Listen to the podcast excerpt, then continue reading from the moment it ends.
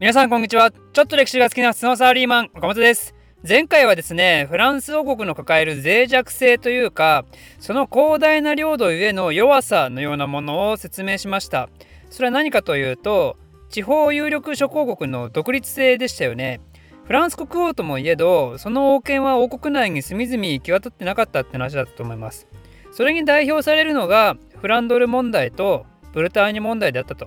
そんなわけで国土的にはフランスの方がイングランドよりも圧倒的に強く見えるんですけど100年戦争の初戦は意外にもイングランド側が好調に進みます。そんで今回はですねついに100年戦争の中でも有名なとある大きな戦いについてまず説明したいと思います。前回1342年まで休戦協定を結んだところまで説明しましたがその期限が切れてしばらく経った1346年エドワード3世はノルマンディーの上陸も果たしてます。ノルマンディーに上陸してその周辺をひたすらに略奪したり放火したり破壊したり、まあ、文字通り暴れん坊を将軍化したわけですよね。これはフランスを挑発する意味があったそうですね。実はフランス側って今までイングランドの挑発を結構かわしてきてて国内での交戦は最小限にとどめてきていた節があるんですよ。なんでそんなことしたかというと、まあ、これは私の持論なんですけどやはりイングランド勢力は遠征だからね。遠征中は遠征してる側は戦おうと戦わなかろうとどんどんコストかかりますからね、まあ、分かりやすいとこだと傭兵とかね彼らは戦するしないにかかわらず雇うだけで金かかりますから実際それはエドワード3世にとっては効果てきめんで規模の小さいイングランドはお金がなくなって撤退を繰り返したわけですけどだからこそその対応策としてのイングランド軍の暴徒化だったんですよね。でフィリップ6世はさすがにそれを放っておくわけにはいかないんでここでついにイングランドとフランス両軍が対峙することになります。その舞台となったのはポントゥー伯領というところにある小都市のクレシーという場所です。なんでこの戦いをそのままクレシーの戦いと言います。イングランドの戦力は約1万2000それに対してフランス軍は3万から4万って言われていて、まあ、倍以上ある相手とエドワード3世は戦わないといけなかったわけですよね。皆さんこれどちらが勝つと思いますかね、まあ、いつもはだいたい結論から言うことが多いんでたまにはね順を追って説明していきますね。まずイングランド側の軍の内訳ですけど騎兵が約6000弓兵が約6000なんですよ。半分弓兵なんですよね。すごい感じするでしょ。三国無双でね、相手の半分が弓兵だったら超嫌でしょ。で、エドワード3世はそのすごい数いる弓兵を2つに分けて、まあ、超ざっくり言うと、左右外側に弓兵、真ん中に騎兵を置いたんですよ。で、イングランドの騎兵チームの特徴として、騎兵チームって言いつつ、実は全員馬を降りて徒歩の状態だったんですよね。これってこの騎士全盛の時代においてはとんでもない作戦なんですよ。貴族イコール騎士イコール馬乗ってすごいの時代ですからね。今で言えば金持ちが普段高級車乗って成城石井で買い物をするところを一般民衆と一緒にママチャリでドンキホ ドンキホーテに行くようなもんですからつまりそういうことをさせることができるぐらいイングランドの王権は強かったと言えるのかもしれないですけどそれに対してフランスはどうかというとフランスはね地方諸侯のあの寄せ集めですからね。それどころか神聖ローマなりマジョルカなり文字通り外国の貴族まで出陣してるぐらいですからやっぱりみんな馬乗りたいんですよね。ベンツ乗って成城石行きたいんですよ。でフランスの作戦はみんな馬乗って前に突進。我こそが最初に手柄を上げるぞ！っていうまあ実質ノー作戦なわけですよ。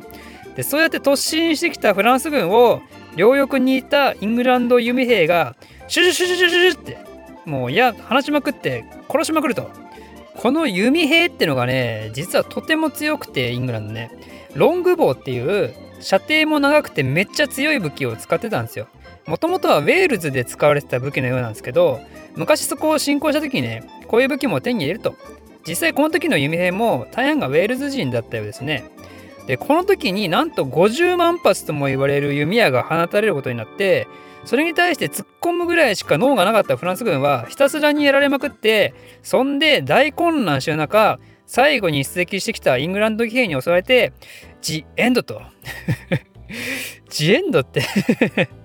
なんか古いね表現が。あのこの戦力はねさっきも言った通りイングランドが1万2000フランスが3万から4万なんですけど損害で言うとイングランドが最大1000人フランスがなんと最大2万っていうもう途方もないぐらいの差でボロ負けしたんですよね。死者で言うとねフィリップ6世の弟とかフランドル伯とかロレーヌ公とか結構やられてるんですよすごい方々が。この敗戦はね当時の歴史家に言わせるとマジでやばいこれ。マジでやばいこの負け方。マジ怖いっていうぐらい大変な敗北だったそうです。ちなみにこの戦いでイングランド側でついに登場するのがあのエドワード国大使ね。エドワード3世の息子です。まあ、この時はまだ16歳とかでまだまだ初々しいんですけど彼が100年戦争で大暴れするのはもう少し後の話ということになりますがいずれにしてもこの件でイングランド側がめちゃめちゃ勢いづいたのは間違いなくてこの後エドワード3世はドーバー海峡近くのカレーっていう都市を落としたりアキテーヌでもいくつかの都市を占領したりブルターニュでも相手の有力貴族を捕まえたりさらにはスコットランドではねあのニック機デイビッドもと捕まえたりエドワード3世のイケイケ時代がやってくるんですよねそしてフランスはというとちょうどその頃にフィリップ6世は崩御してその長男のノルマンディー公ジャンがジャン2世として即位することになりますこれが1350年のことですね。でこの頃って実は特にヨーロッパにおいて歴史的にとんでもない事件が起きてるんですけどそれは何かというとあのペストです。黒死病。ペストの大流行が始まってるんですよ。これによって人口がマジでやばいぐらいに激減してってるんで正直イングランドもフランスも戦争してる場合じゃねえんじゃねえかって思い始めるんですよ。なんでついにこの時休戦協定ではなく和平条約の締結を視野に両国で話し合いが行われることとなります。それが1354年のことなんですけど、でもね、前回も言いましたけど、これは100年戦争ですから。そんな簡単には終わらないですよ。ということで、まだまだ波乱万丈なイベントが起こることになります。和平の条約として、えー、違う、和平の 和平の条件として、イングランド王が求めたのは、アキテーヌ、アンジュ、メーヌ、トゥーレーヌ、あとポワトゥっていう場所をよこせということと、そそこには奉仕を置かないこと、つまり事実上フランス国の領土割譲ですよね、イングランドに対して。これらの領土をフランス国から切り離して自分のものにしてくれるのであれば、当初の要求だったフランス国王位は諦めてやろうってな感じで、エドワード3世は要求したわけですよ。でもまあ、これはね これやっぱフランス国は認められないですよね。だってイングランドとこの辺りのエリアを考えると仮に最初はもうこれで戦争終わり仲良くしましょうねなんて言っても領土がね飛び地じゃんねこれね。だから絶対そのうちその間にあるノルマンディとかブルターニュとかイングランドの影響が強いフランドルとか侵攻してくるの目に見えてるじゃんね。上から下から絶対挟み撃ちしてくるでしょそのうち。だからこんなのはフランスは絶対認めることはできないと。ということでやっぱり戦争が再開されます。それが1356年のことです。そしてその1356年のとある戦いにおいてあの人物がね